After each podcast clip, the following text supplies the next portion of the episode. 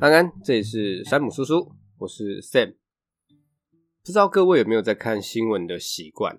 有的话，应该会发现新闻很常报一些负面的消息或是坏消息，像是什么天灾啊、死亡车祸、随机杀人啊，还有前阵子土城的当铺被人家开枪扫射的案子。我看到新闻的时候，我还去 Google 那间当铺，发现很多网友去留五星评论呢。我像是。当铺收车收手表，想不到连子弹都有在收哦。还有就是 One Boy 冲锋枪等等的，蛮北烂的。有些人能够用比较幽默的角度去看这些负面的新闻呢，但有些人却是看到心里发寒哦，甚至越看越不安，吓到不敢出门了。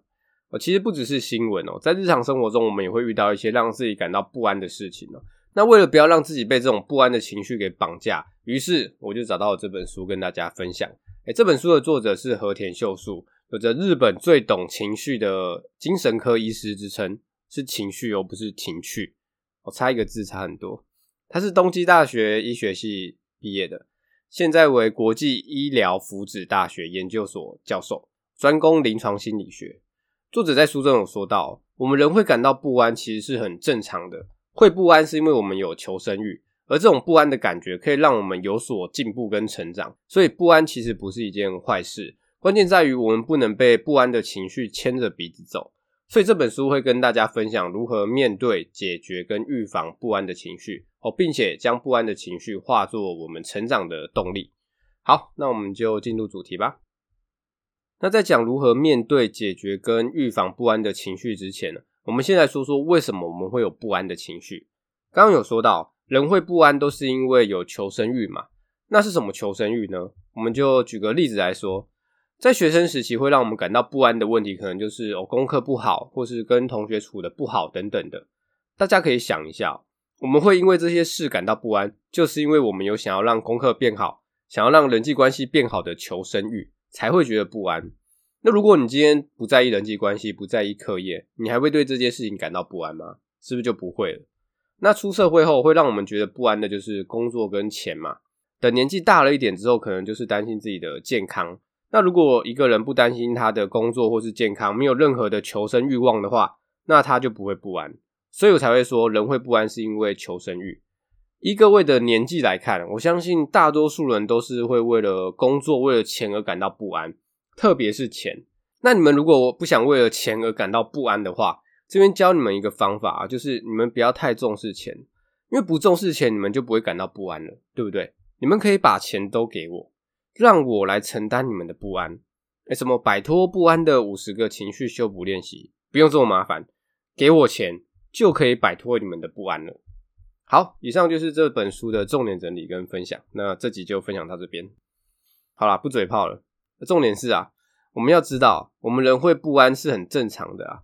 我们人是会因为不安而努力的，所以当我们感到不安的时候，就停下来想一想自己不安的原因是什么，然后采取行动。像是如果你担心考试考不好怎么办？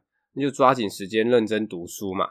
担心自己的身体健康怎么办？就均衡饮食多运动嘛。那为了钱而烦恼怎么办？那把钱都给我。哦，不是啊，是去学投资理财嘛。我们不需要刻意的去隐藏或是压抑自己的不安。而是要把这个不安化成行动的动力哦，来让自己变得更好。这样听下来，你们有没有觉得听君一席话，如听一席话的感觉？担心考试考不好就是认真读书啊，担心身体健康就均衡饮食啊，听起来好像是干话，诶，但就是这么简单的干话，却有很多人不懂哦。怎么说呢？有些人会把注意力放在让他觉得不安的事情上，就越想越不安，而或是总是站在悲观的角度预测未来。诶，就会引发预期性焦虑，不是性交易哦。这个预期性焦虑就是说，一个人担心将来可能发生的坏事，然后想象自己即将迎接悲观的未来哦，然后就活在不安跟恐惧当中，因为满脑子都是在想不安的事情，反而让自己想不到解决的方法，于是就被不安的情绪牵着鼻子走。那说到这边，我就想到，你们知道哈利波特的人物中谁最有主见吗？答案是伏地魔。因为他不会被牵着鼻子走。好啦，那如果不想被不安的情绪牵着鼻子走的话，那就需要正视它，面对它，哦，积极的找出方法，动起来。不然一直想着不安的事情，只会让自己更不安了。我再来，一直想着不安的事情的话，就容易做出错误的决定哦。我举例来说，诈骗集团就很会利用人不安的情绪来犯罪。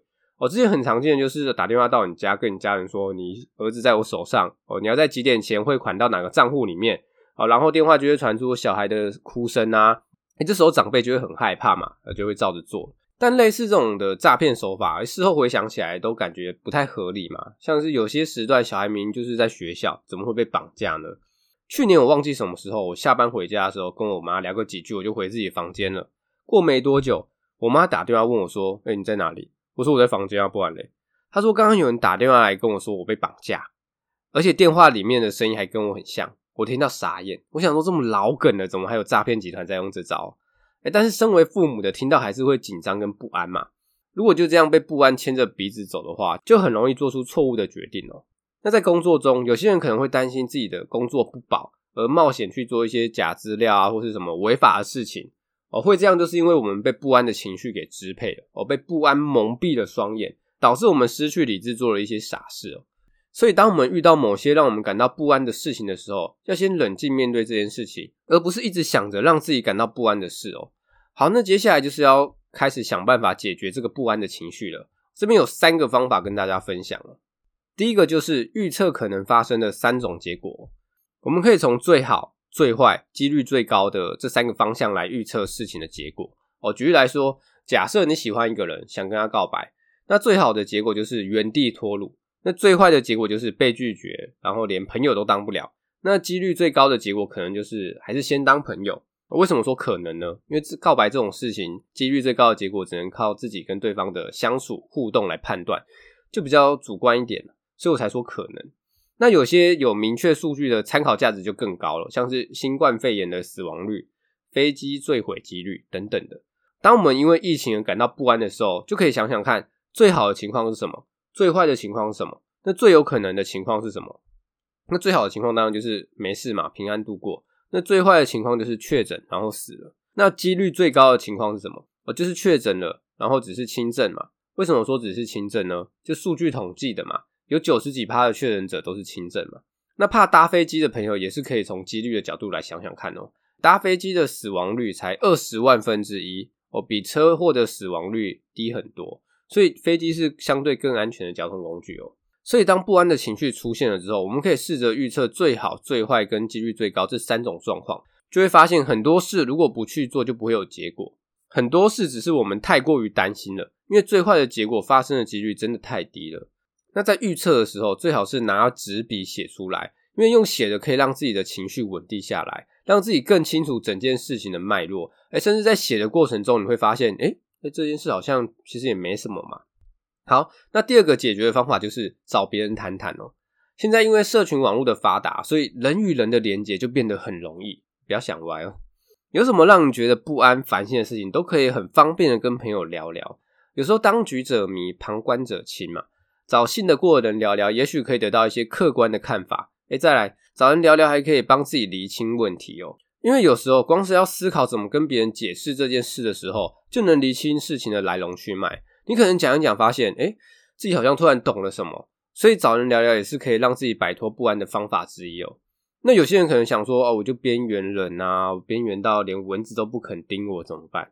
诶没关系，你们有山姆叔叔嘛，可以来找我聊聊啊。我关于感情问题就是分手，工作问题就是离职，投资问题就是 all in，简单。诶好啦，诶不过我发现哦。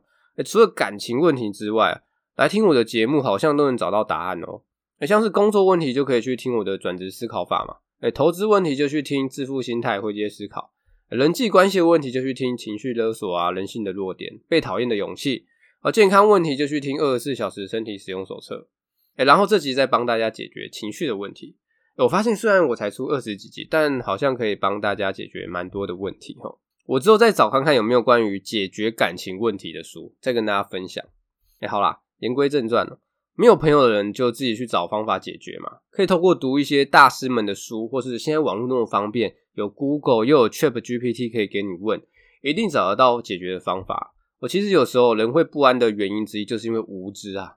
当你试着去收集资讯、找方法的时候，不安的感觉就会慢慢消失喽。好。那最后一个解决不安的方法就是专注在自己擅长的事情上。有些人很认真，会想克服一些自己不擅长的事情。诶，这样做不是说不好，但是有些人可能就会因此而感到不安哦，就会想说啊，我这个不会，那个也不会，或是都学不起来哦，于是就开始焦虑不安了。所以书中建议哦，遇到一些自己不擅长的事情的话，不要想着先克服，而是先选择不做，专心做自己擅长的事，才容易得到好的结果。像是有些在工作上表现很好的人就是这样做的哦，他们专注在自己擅长的领域，遇到不拿手的问题就交给别人做。诶，这样做不是什么很奸诈狡猾的行为哦，他们只是懂得思考如何花同样的时间创造出更多的效益哦，不浪费时间去做自己不会的事情哦。与其克服缺点，不如发挥优点。就让我想到 N.C. 卡豆有一首歌叫做《除了说唱我什么都不会》，这首歌就是在讲说他是生活白痴啊，有一次被他女友呛。欸，你除了创作跟表演之外，你还会干嘛？那热狗就发现，对耶，除了说唱之外，他很多事情都不会。于是他就写了这首歌嘛。他就是只专注在他的强项上面。那我自己在这边分享一点，有些人可能会想说，如果在工作中遇到自己不擅长的事情，又不能不做的时候怎么办？有些人可能就会选择我自己在那边苦恼啊，埋头苦干，这样做只会越做越烦哦。所以其实你可以直接去问会的人，请他帮忙。问会的人真的比自己在那边摸索要来得快哦。像我之前遇到关于电脑的问题，我自己在那边摸了十几分钟后，发现不行，再这样搞下去我会爆掉。于是我就请了电脑比较厉害的人来帮我，结果两三分钟就搞定了，欸，瞬间如释重负啊！所以大家在遇到不擅长的事情的时候，可以选择忽略不做，专注在自己擅长的事情上。如果真的不能忽略的话，就请比较擅长的同事来帮你哦，千万不要自己在那边苦恼或是瞎忙哦。好。那讲完了三个解决不安的方法之后，最后就是来说如何预防，也就是要怎么样让自己不容易被不安的情绪影响。那预防的方法总共有四个。首先，第一个就是拥有多个归属，因为只有一个归属的人，就很容易被不安的情绪绑架。我举例来说，像是有些人认为职场就是他的一切，他的归属就是职场。那这种人如果在职场上没有得到认同，或是跟同事处得不愉快的话，哇！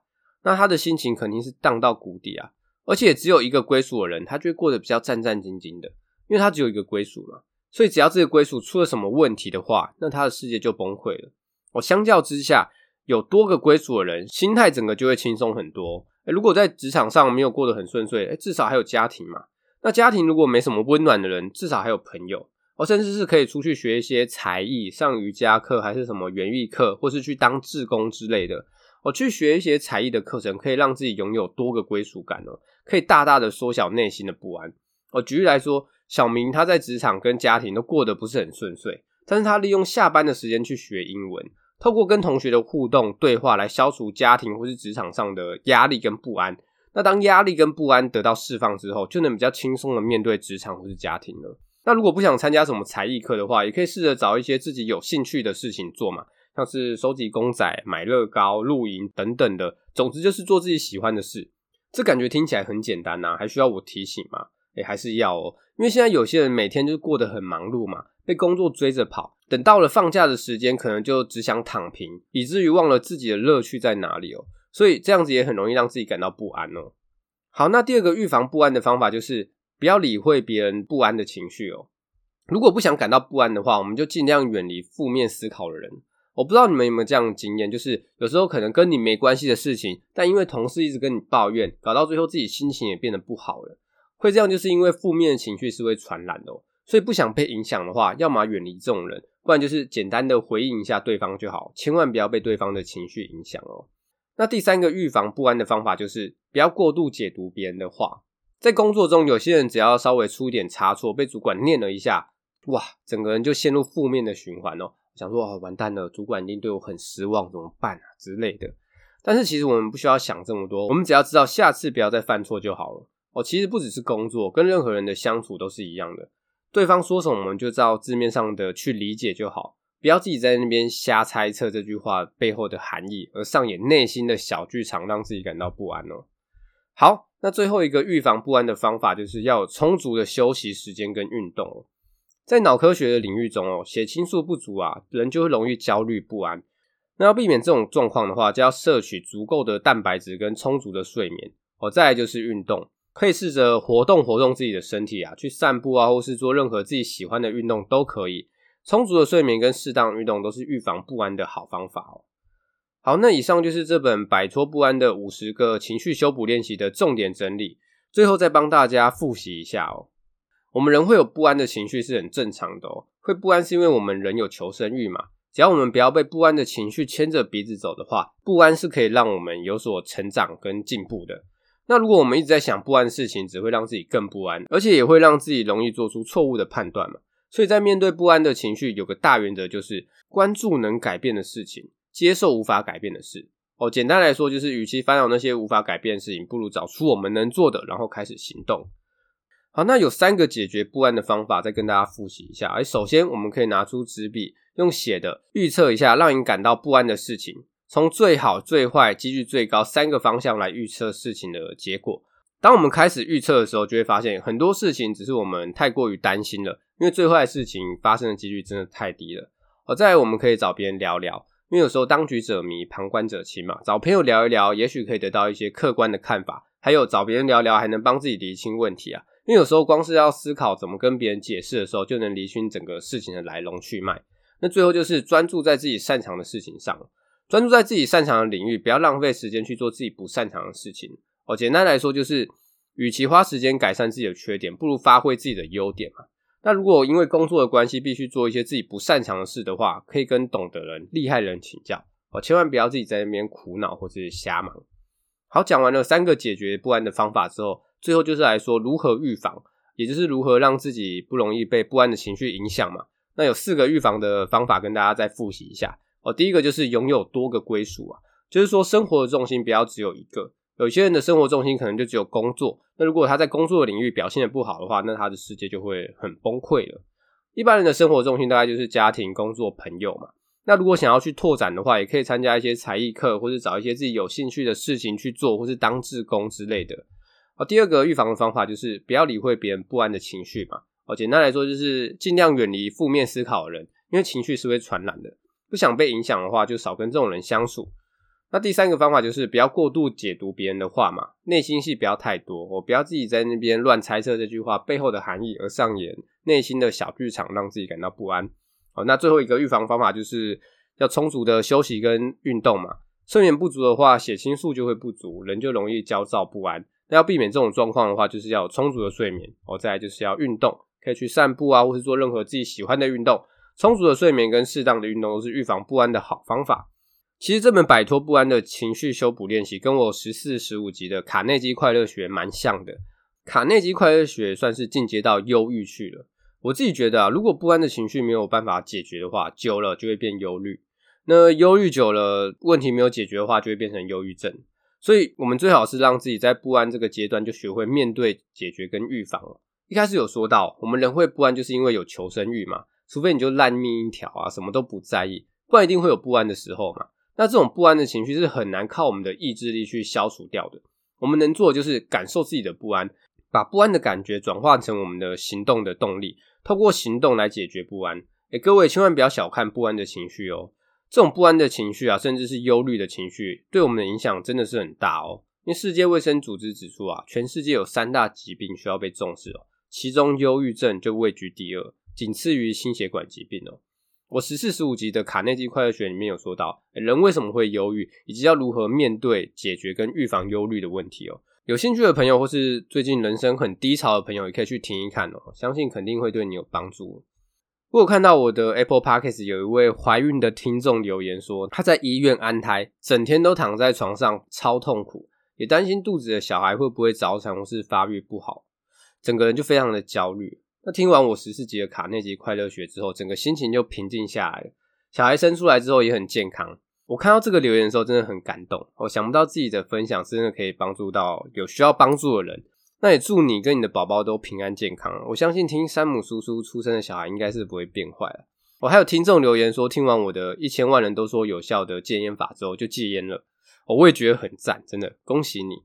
好，那以上就是这集的重点整理跟分享啊。有什么问题或是建议都可以留言跟我说，或者私讯我的 IG。我觉得不错的话，五星支持，鼓励分享一波。哎、如果身边真的有朋友最近比较低潮的话，可以分享给他们听一看哦，说不定听完就高潮了。哦，不是啊，是听完就摆脱负面的情绪了。好，那这集就分享到这边，拜。